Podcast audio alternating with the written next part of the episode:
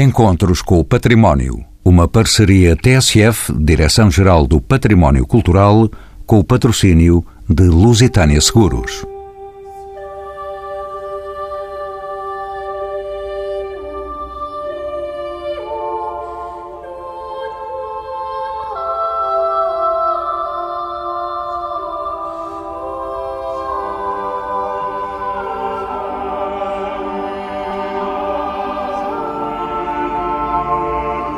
Eles e elas, frades e freiras, monjas e monjas, religiosas e religiosos, vêm do silêncio da história, da fuga do mundo, do desejo de perfeição no mundo tentado entre sacrifícios e sofrimentos por dedicação e entrega.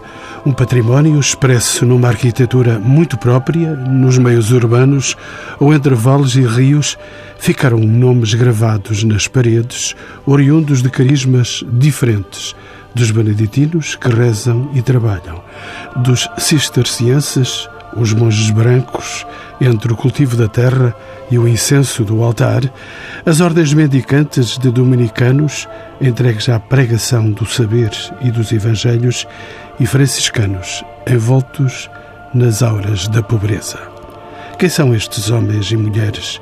E o que fazem desde o século IV nessas casas de muitas portas e janelas, a baterem-se contra o tempo, dando sinais de outras moradas?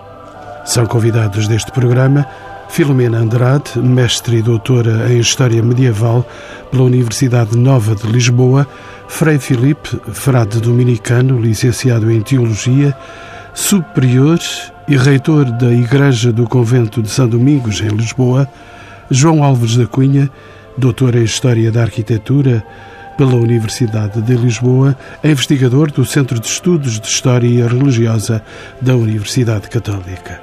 E João Inglês Fontes, doutor em História Medieval, é membro do Instituto de Estudos Medievais da Universidade Nova de Lisboa, a quem pergunto a que se deve essa lacuna de não se saber como eram habitados os mosteiros e conventos.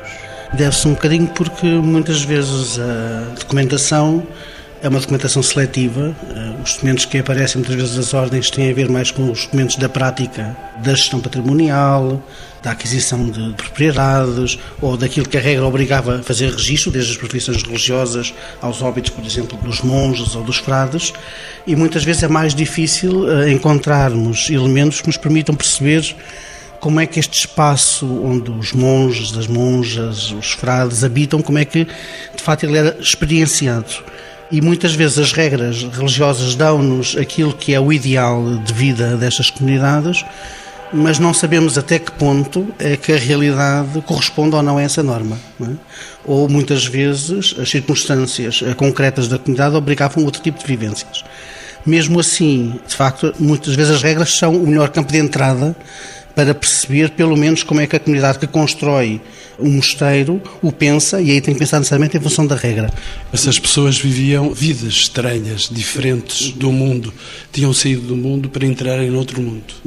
Sim, aí é verdade. De alguma forma, embora o mundo de fora nunca esteja ausente do claustro, de diversas maneiras. De qualquer modo, o cotidiano conventual é sempre um cotidiano diferente porque obriga um cotidiano ritmado entre os tempos de oração, os tempos de trabalho, os tempos de silêncio, os tempos de descanso e as regras, melhor ou pior, vão ritmando de facto esse dia a dia e, por exemplo, no caso da regra beneditina, essa distribuição do tempo é cuidadosamente eh, fixada de modo a se procurar um equilíbrio, que para Bento era muito importante, entre os tempos de trabalho e os tempos de oração e o silêncio. Outras regras muitas vezes não têm tanto esse aspecto tão definido e, sobretudo, orientam em termos das atitudes interiores que são pedidos àqueles que entram na vida religiosa.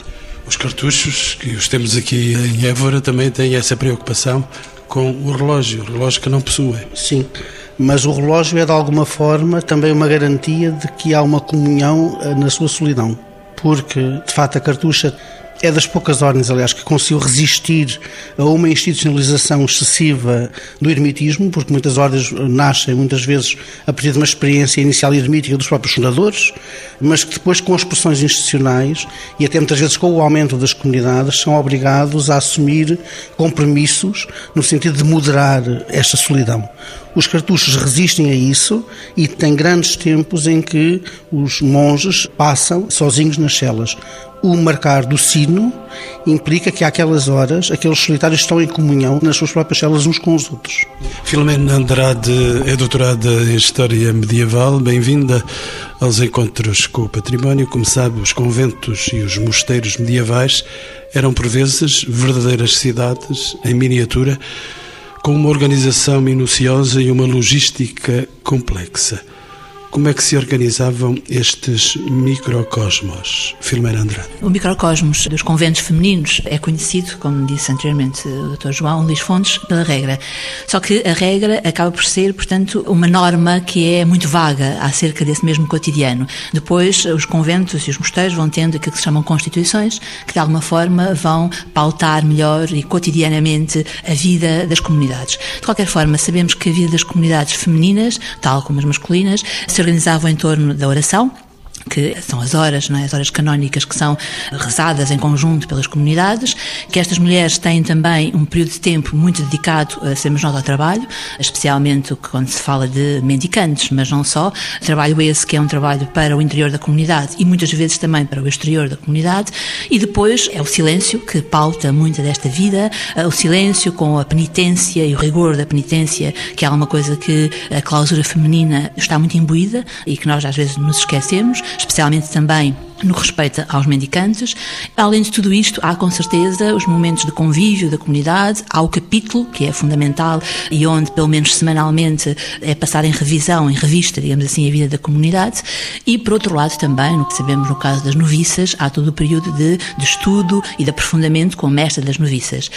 Sabemos ainda que em alguns casos, não, não será em todos, mas que na maioria dos casos há também um período dedicado ao estudo, um período de tempo dedicado ao estudo, embora isso não seja eh, nas regras em geral, nas regras do femininas, digamos assim, não é dito, não é claramente enunciado, mas sabemos que sim, porque sabemos que há, há freiras e, e monjas produtoras eh, de, de, documentos importantes, de autobiografias, de, portanto, de, de cópia de, de outros documentos portanto, que vêm do setor masculino e que realmente é fundamental para algumas delas, especialmente os maiores, não é? Mosteiros. Filomena, que papel desempenhavam os conventos e os mosteiros no seio da sociedade medieval? Foi esse universo que estudou de modo especial. Sim, eu estou de uma forma especial os mendicantes, é? as clarissas mais propriamente, mas conheço minimamente o universo das agostinhas e das cistercienses. O mosteiro é um polo dinamizador da própria comunidade envolvente. Ao contrário do que nós possamos pensar, estas mulheres, eh, especialmente durante o período medieval, mais do que depois de Trento, depois de Trento a situação transforma-se um pouco, mas até Trento estas comunidades tinham uma relação muito forte. Estas mulheres que ingressavam nos mosteiros tinham laços de parentalidade com o exterior, mantinham-se. Os mosteiros e os conventos eram também lugares de poder. Eram, eram lugares de poder onde essas mesmas mulheres que na vida secular tinham tido poder e eram de famílias influentes, perpetuavam muitas vezes dentro do mosteiro, não só pela sua figura, mas também muitas vezes porque traziam pessoas da sua família, digamos, para perpetuar esse mesmo poder, para passar, portanto, de tias para sobrinhas, por exemplo, de uma rede muito grande de influências de famílias que realmente no mosteiro continuam a ter poder e continuam a ser elas que lideram, digamos, toda a vida conventual. Por outro lado, há também uma influência grande do exterior em relação ao interior. Ou seja, do exterior, muita gente, embora proibida, entra na clausura ou entra em contacto com esta clausura, até porque estas mulheres continuam, durante o tempo em que estão dentro do mosteiro, a ter os seus bens fora dele e, portanto, a terem que contratualizar e fazer toda uma série de contratos e não só manter relações económicas e sociais com a família que deixou fora do mosteiro.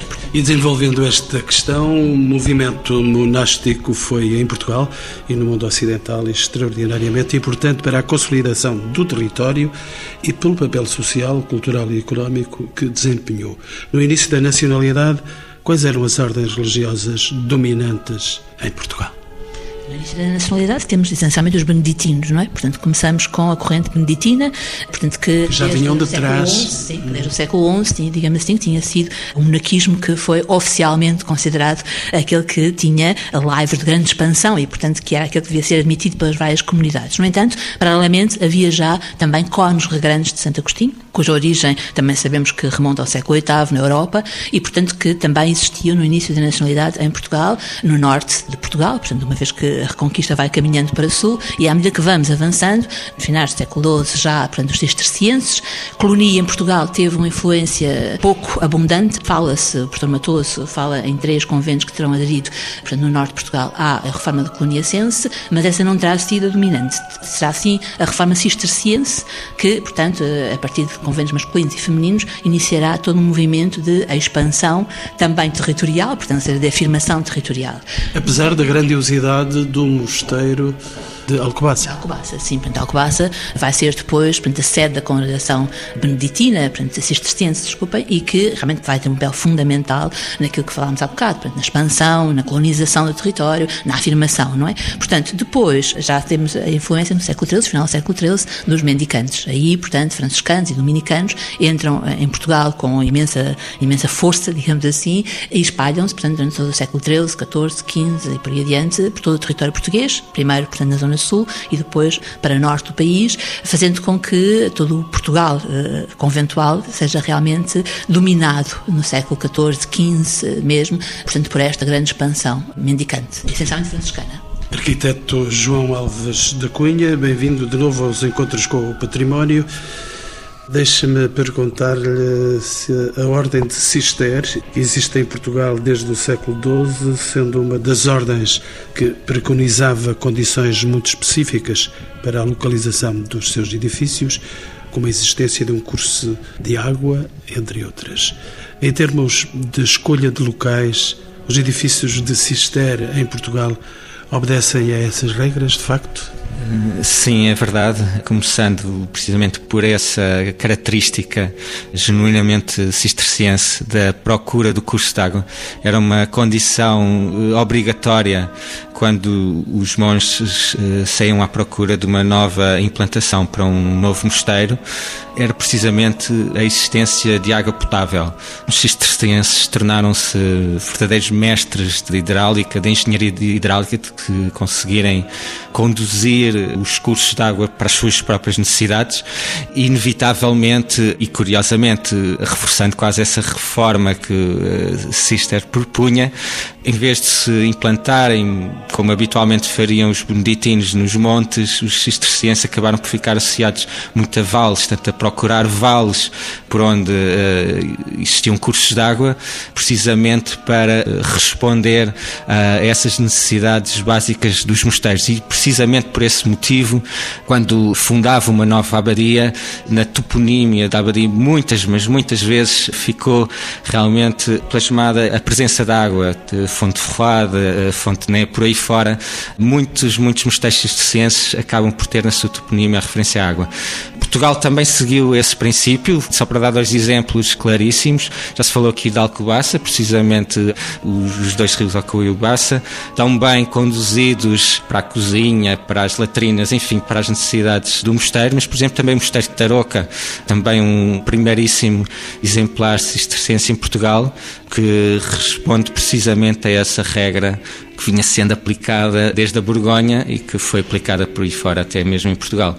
João Alves da Cunha, e do ponto de vista da arquitetura, de que forma é que os edifícios cistercienses respondiam às exigências da liturgia e da vida cotidiana? Isso sabe-se como foram estes comportamentos? Os edifícios responderam muito bem ao que lhes era pedido. É um debate antigo, esta questão dos mosteiros cistercienses terem um ar de família. Muitos estão parecidos e, no entanto, nunca se descobriu um programa arquitetónico. Bem, o que é facto é que havia uma regra regra é essa que acaba por ser um programa, um programa para o construtor, para quem constrói e organiza o mosteiro. E, portanto, se toda uma ordem tinha uma regra para cumprir, tanto um horário, uma sequência diária de ocupações, que incluía desde as sete idas à igreja para as diferentes orações, as deslocações para o refeitório, o trabalho, os tempos de leitura, tudo isso, e toda a ordem funcionava do mesmo modo, nos mesmos circuitos, portanto, naturalmente a arquitetura respondeu a esse programa, a essa regra.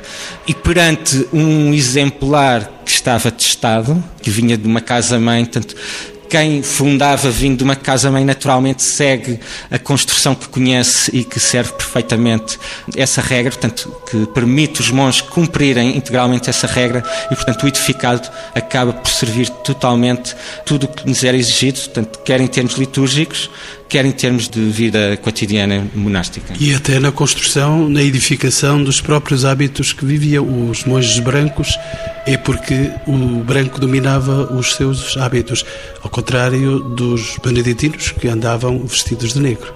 Exato, e poderíamos então ir por outros contrários, um contrário que a mim me interessa bastante do ponto de vista arquitetónico, que é uma linguagem muito despojada, de grande simplicidade, vou usar aqui uma palavra que hoje em dia não se gosta muito, mas de austeridade, tanta redução muito grande de elementos decorativos, tanto que partiu desde logo uma exigência de São Bernardo, várias cartas que ele escreve, vários textos em que ele dá precisamente essa indicação, por exemplo, desse contraste, tanto nos mosteiros cistercienses, não se pretende que haja elementos decorativos por irem distrair de realmente do espírito de oração, do espírito de simplicidade que era procurado pela ordem.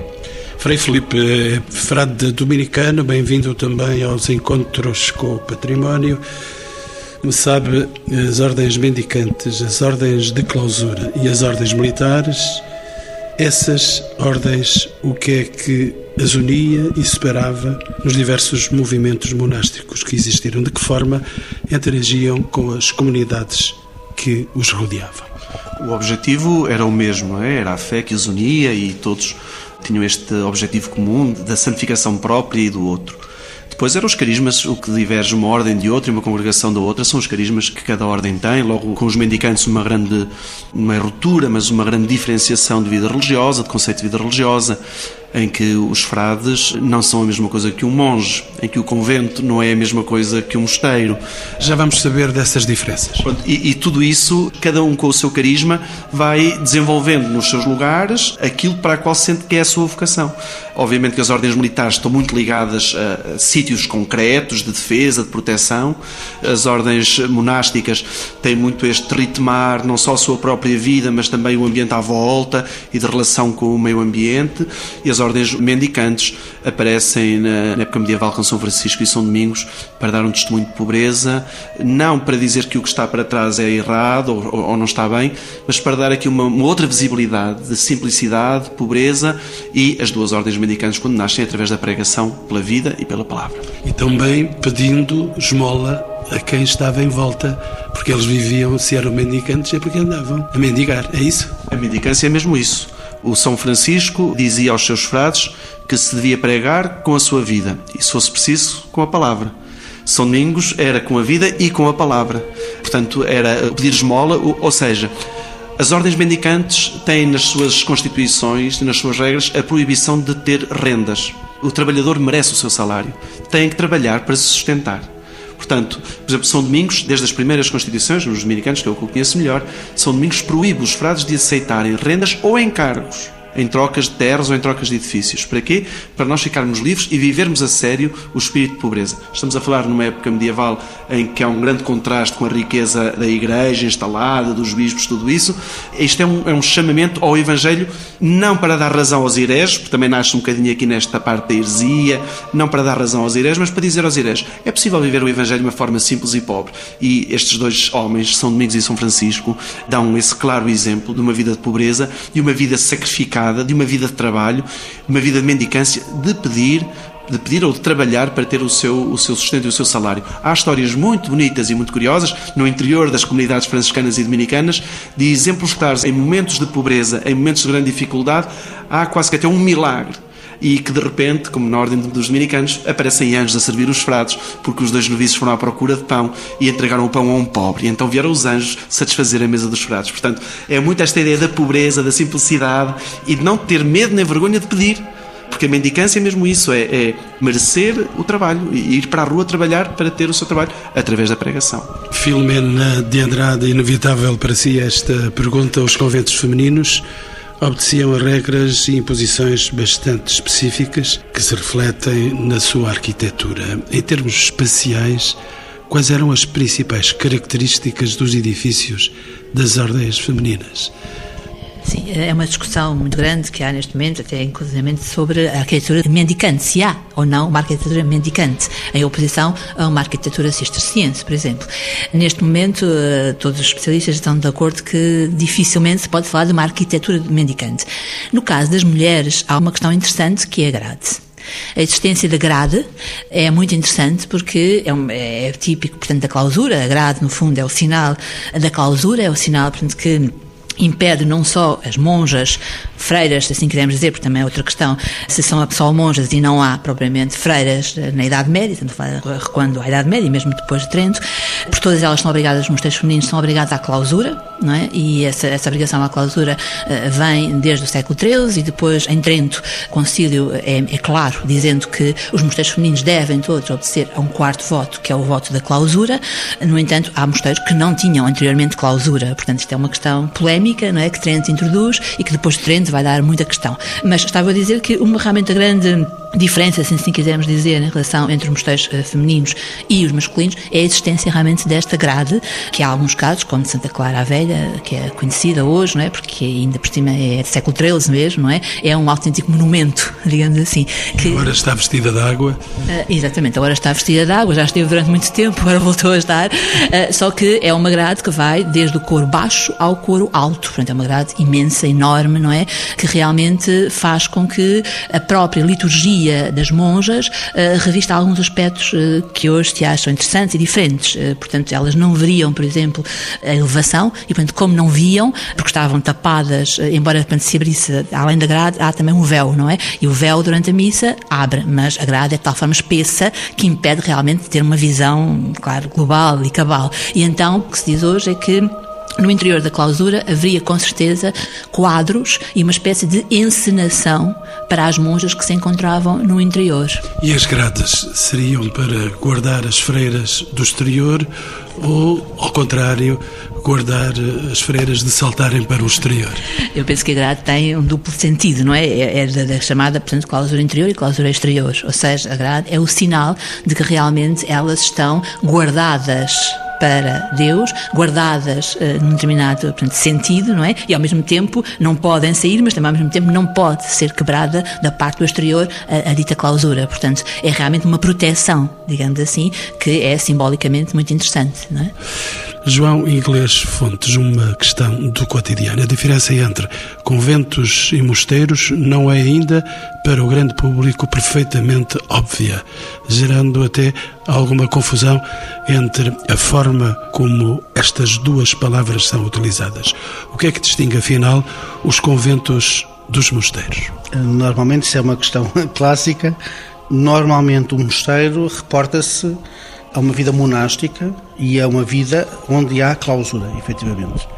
E, portanto, mesmo as ordens medicantes femininas, as americanas, as clarissas, que não pertencem a ordens tradicionalmente monásticas, são ditas como monjas, na medida em que são também associadas à clausura, e, portanto, as suas casas são efetivamente mosteiros. O mosteiro, na sua origem, implica, e o monaquismo, esta procura da solidão, o monge é aquele que está só, só no sentido de procurar a união interior com Deus e a sua própria unificação interior. O convento aparece numa dupla acessão. Por um lado, designou-se também o convento às casas religiosas que não estão obrigadas a esta clausura, sobretudo as ordens, as ordens medicantes e as ordens de vida ativa. Mas, por outro lado, por exemplo, a documentação medieval mantém uma dupla acessão para referir também o convento como a comunidade dos religiosos. E, por exemplo, um contrato vem dizer, estando presente a abadesa e o seu convento, para designar também o grupo de religiosos ou de religiosas que estão nesta casa.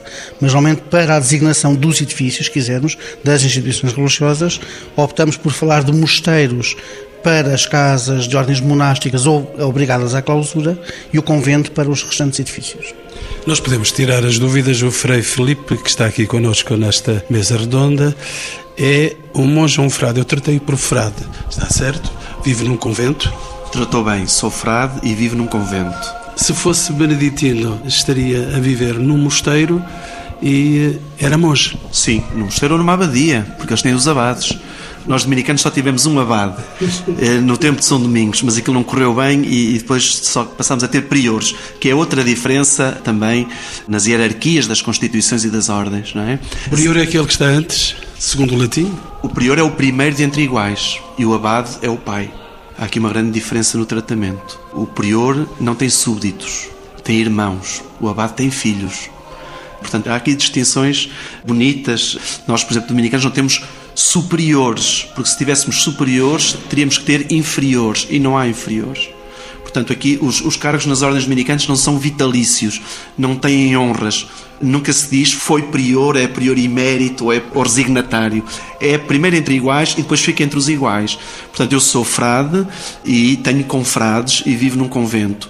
Um monge viverá num mosteiro onde também há um prior se não reside o abade e onde está o abade se é uma abadia. E então deixe-me ver se eu consigo acertar com estas contas que Deus Nosso Senhor tem muita dificuldade em perceber quando eles lá chegarem acima. Frei Filipe, ao contrário de outras ordens, a ordem dominicana, que é a sua, sempre teve uma vocação essencialmente urbana. De que forma é que este movimento se implanta no nosso país e características o distinguem de outras ordens? Há pouco o arquiteto João Alves da Cunha disse meia quadra e uma quadra latina, que eu não sei reproduzir no latim, mas que no português é mais ou menos assim. São Bento escolheu os montes, São Bernardo os vales, São Francisco as vilas e São Domingos as cidades. Portanto, esta é a grande característica dos dominicanos. Os dominicanos estão nas grandes cidades por vários motivos. O grande motivo é porque é uma ordem dedicada à pregação e ao estudo. E São Domingos teve aqui um, um raio de, de, inteligência muito grande em querer que os seus frades estivessem nas cidades, por ser um lugar de encontro, mas também por causa das universidades e vemos que os primeiros frades vêm das universidades. Ou são padres, ou são pessoas que se distinguem intelectualmente e que depressa entram na ordem dominicana e aí depois são professores nas universidades e, e formam os, os conventos dos seus próprios estúdios. Portanto, o que distingue as ordens dominicanas e em especial os dominicanos é esta opção pelas cidades, pelas grandes cidades onde há universidades. Para quê? Para se poder estudar, para se poder pregar, para se poder ensinar. Temos um grande exemplo, São Tomás de Aquino, que foi eh, professor, ensinou e foi aluno, sempre nas grandes cidades, e, e um grande dominicano não se pode dizer que São Tomás de Aquino seja um grande dominicano, é um grande homem da Igreja. E podemos dizer que os dominicanos são a intelectualidade da Igreja ou os jesuítas não deixariam dizer isto? Isso creio que são querelas do passado. E nós, dominicanos, por causa dessa da intelectualidade, passamos mal com a história da Inquisição. Passamos mal Sim, com a história. porque estiveram por lá perto. Sim, estivemos por perto e dentro. Perto e dentro. Ainda nós, dominicanos, ainda ontem estivemos a fazer uma celebração de penitencial, estamos a comemorar 800 anos, a toda a ordem fizemos ontem uma celebração penitencial em que pedimos perdão a Deus por todas estas uh, coisas tão tristes que nós estivemos, em algumas delas não por nós próprios, mas porque nos empurraram para lá. Não se pode dizer que os dominicanos têm a intelectualidade da Igreja. O que se pode dizer é que os dominicanos são chamados a serem pregadores e para pregar têm que estudar para que a sua pregação seja eficaz. Não somos mais que os outros pregadores, mas quanto mais não seja, somos aqui um sinal na Igreja de que é preciso pregar e pregar bem através do estudo e através também da partilha da fé, que é o que nos caracteriza. Frei Filipe, já quase dissemos isto que eu lhe vou perguntar, mas para que não restem dúvidas sobre este discurso, a liturgia e a prática religiosa ocupavam, então, nos dominicanos, uma boa parte do seu tempo nos conventos, mas não eram exclusivas. Que outras atividades se dedicavam os frades dominicanos? Como era o cotidiano nesta ordem? Sempre, sempre a estudar? Sempre, sempre a pregar. E depois, por causa da pregação, vem o resto. Vem o estudo, vem a oração e vem a vida comunitária. Mas São Domingos não fundou uma ordem de estudantes nem de estudiosos, fundou uma ordem de pregadores. E a vossa designação oficial, OP, não é Obras Públicas, mas é Ordem dos Pregadores. Ordem dos Pregadores, não é? E o Papa Honório III, quando confirmou a ordem, faz agora 800 anos, como disse há pouco, disse que queria que fosse de nome e de verdade uma ordem de pregadores. Porque na Idade Média a ordem dos pregadores era a ordem dos bispos. Portanto, isto é uma grande ousadia do Papa Honório III. Só os bispos é que pregavam. Portanto, para vermos também um bocadinho a situação da pregação naquele tempo na Igreja. E o que é que os frades faziam? Apresentavam-lhe os livros, era? Para eles dizerem? Aos bispos, não, os frades tinham uma outra maneira de pregar. E que de repente começa eh, aquele ciúme nas igrejas, porque São Domingos, quando funda os dominicanos, a primeira coisa que pede aos bispos é uma igreja para poder pregar. E temos relatos em que os bispos proíbem celebrações da missa nos conventos à mesma hora que eles estão na catedral. E se calhar também em Portugal se passou um pouco disso, mas não vamos conhecer, nem não vamos por aí. Filomena, nos finais da Idade Média, a religião assume um rosto cada vez mais feminino. Por que razão se verifica esta tendência? Que papel desempenhava então religião no feminino?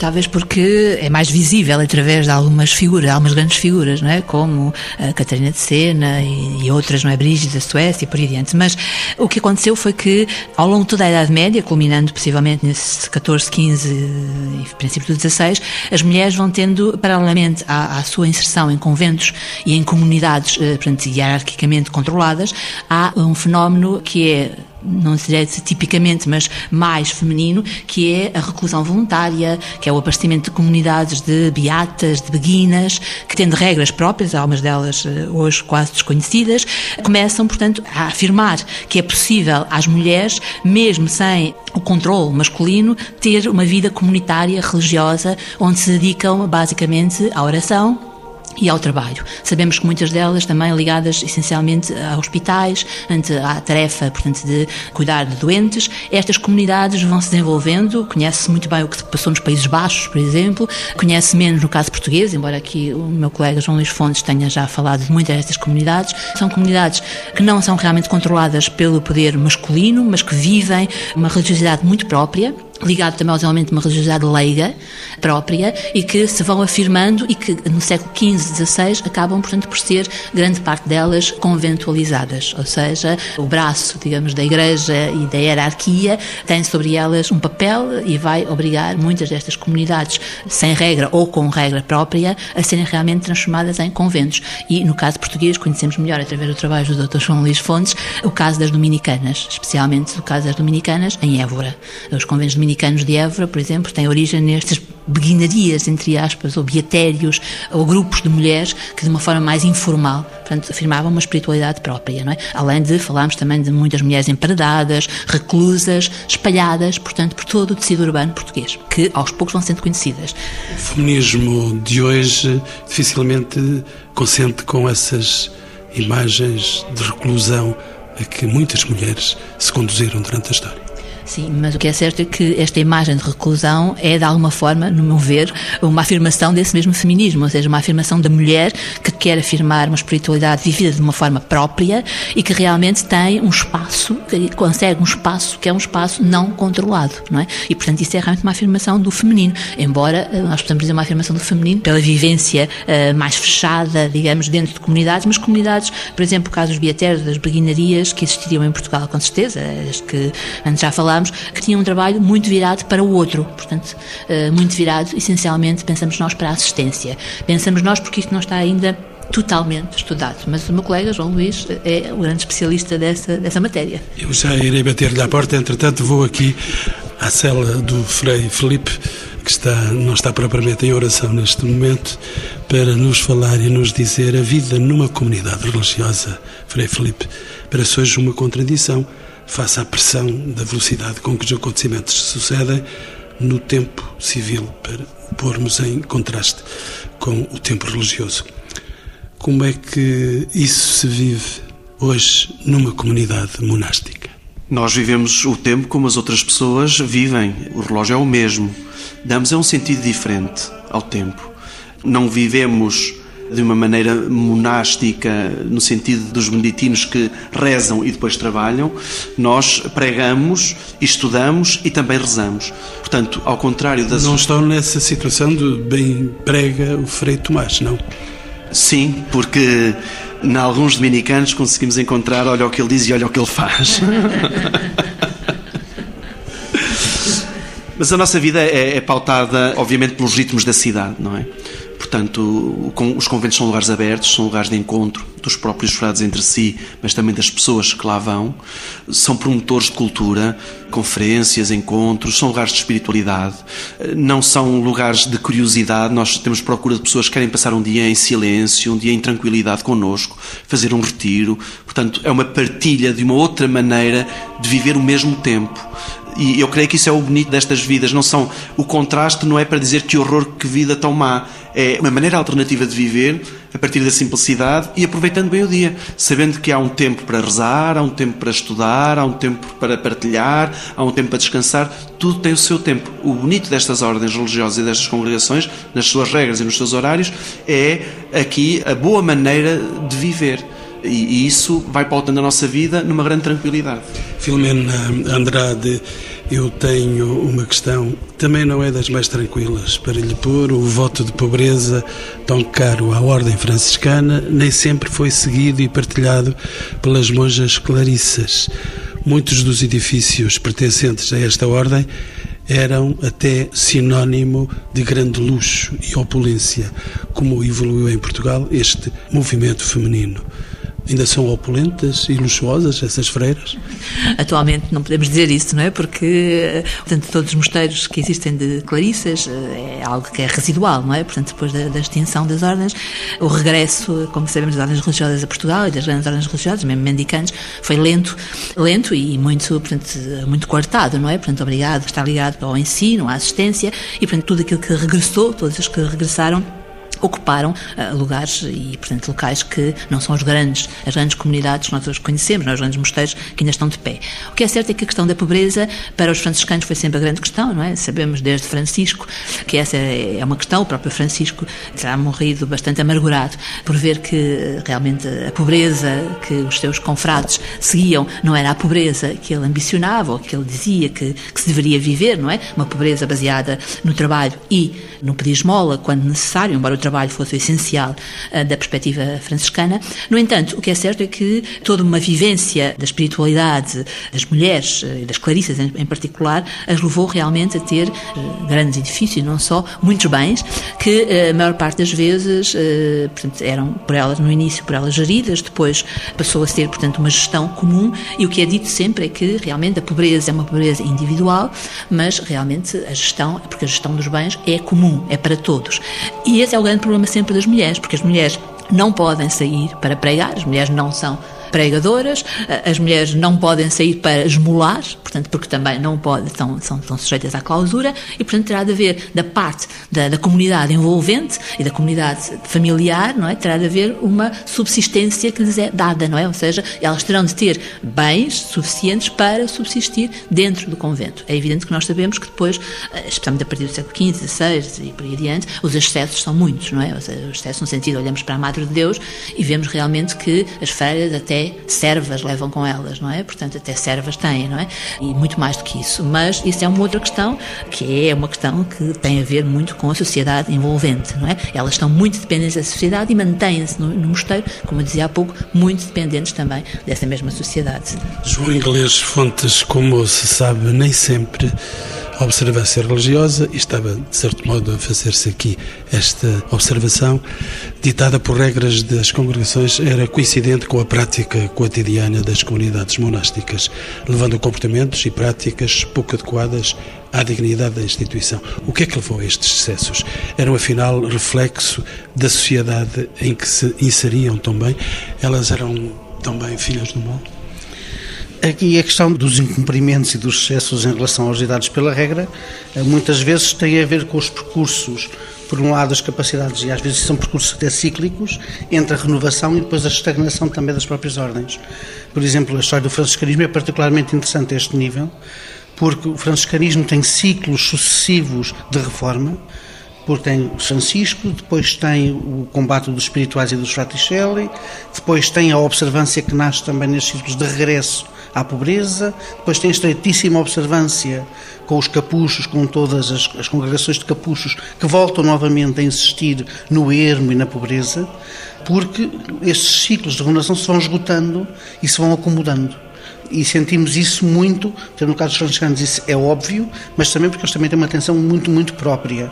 E em muitas outras ordens, por exemplo, nos casos que eu estudei melhor das congregações de origem ermítica, o que se percebe é, por um lado, esse desejo da procura da solidão e do ermo, deste estar a sós, mas ao mesmo tempo depois todas as expressões do meio envolvente, no sentido de controlar uma vivência que é muito carismática eh, e ao mesmo tempo muito denunciadora da realidade.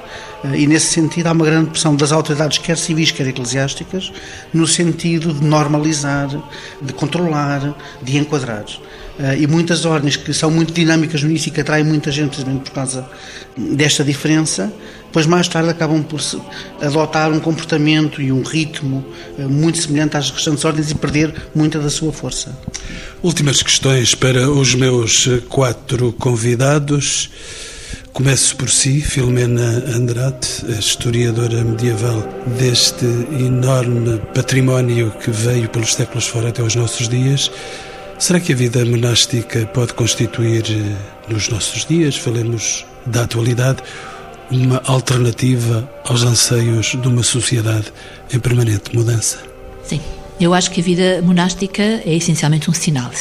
E é um sinal da presença de Deus, de uma presença particularmente forte, porque corresponde a muitos anseios de muitas jovens, de muitos jovens, de muitas jovens, que querem responder de uma forma única, pessoal, total, a este encontro eh, com Deus, que é um encontro, uma vocação muito, muito específica, mas ao mesmo tempo é uma vocação para os outros. E, portanto, acho que faz sentido. E o que me diz o arquiteto João Alves da Cunha? Uh, sem dúvida, totalmente de acordo. Uh, não só a vida monástica, como a conventual.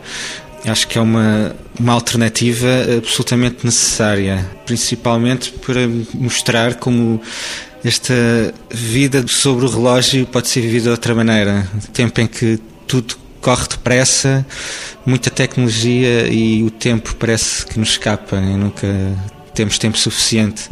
E, no entanto, é possível viver de forma mais regrada, mais contida e, no fundo, acabando por usufruir de uma forma saudável do tempo. E acho que estas vidas monásticas e conventuais demonstram isso precisamente. Frei Felipe é dominicano e dirijo-lhe também essa pergunta: que papel tem nos nossos dias as congregações religiosas na comunidade são ordens, vem de uma ordem, está numa ordem, a ordem dominicana. No século XIX vieram as congregações porque já não havia autorização para abrir as portas a novas ordens. A vossa ordem dominicana está aí para resistir ao tempo? Sim, fazemos este ano 800 anos. É muito tempo. É muito tempo. Mas o bom da Ordem Dominicana não é que seja melhor que as outras, mas é diferente. É que desde São Domingos nós exercemos e bem a democracia. Ou seja, nós vamos alterando as nossas próprias leis por maioria. E vamos sempre adaptando-nos às realidades do nosso mundo. E não tem oposição? Temos minoria. mas como a maioria ganha, a oposição depois eh, junta-se à maioria. Não, de facto, nós eh, decidimos sobre as nossas vidas e, sobretudo, o grande desafio para qualquer ordem religiosa, monástica ou conventual, o grande desafio é estar atenta aos sinais do tempo. Se as clarissas querem ter vocações, mas querem vocações como ao século XII, não vão conseguir se os dominicanos querem ser como no século XVI, não vão conseguir persistir. Nós temos de estar atentos aos sinais dos tempos, mas trazendo aqui a novidade e a frescura e a simplicidade que é exigida aos homens e mulheres da Igreja. Portanto, vivermos simplesmente, transmitirmos uma mensagem de amor, de alegria e de convivência também. Portanto, os conventos também foram grandes lugares de paz e de, de encontro de, e de prosperidade também. João Inglês Fontes, não sei se é membro de alguma ordem religiosa, mas sei que estudou muito e intensamente a vida religiosa através dos séculos. Há alguma coisa que reste daquilo que chegou até os nossos dias? Ah, eh, eu penso, por um lado, há uma grande interrogação, pelo menos a mim o que me fascinou sempre no estudo da vida religiosa foi, por um lado, perceber as procuras e as inquietações das pessoas que optaram por aquela forma de vida. De alguma forma, porque nelas o historiador revê sempre as próprias procuras dos homens e das mulheres do seu tempo. E porque toda a vida religiosa é, sobretudo, uma procura de sentido. É muito curioso como mesmo quando se fala hoje na religiosidade e da fuga, por exemplo, dos jovens das igrejas institucionalizadas, como os espaços de vida monástica, por exemplo, e até novas comunidades, como a comunidade de Tesi, atrai tanta gente porque são espaços de encontro de sentido e de contato com uma beleza e com uma interioridade que muitas vezes as respostas mais institucionais já não são capazes de dar ou, ou pelo menos precisam de repensar a sua capacidade de acolher essas procuras interiores. E, portanto, e a vida religiosa pode ser, e, e acho que deve ser, este espaço onde, sobretudo, mais do que dar respostas, se possibilitam encontros.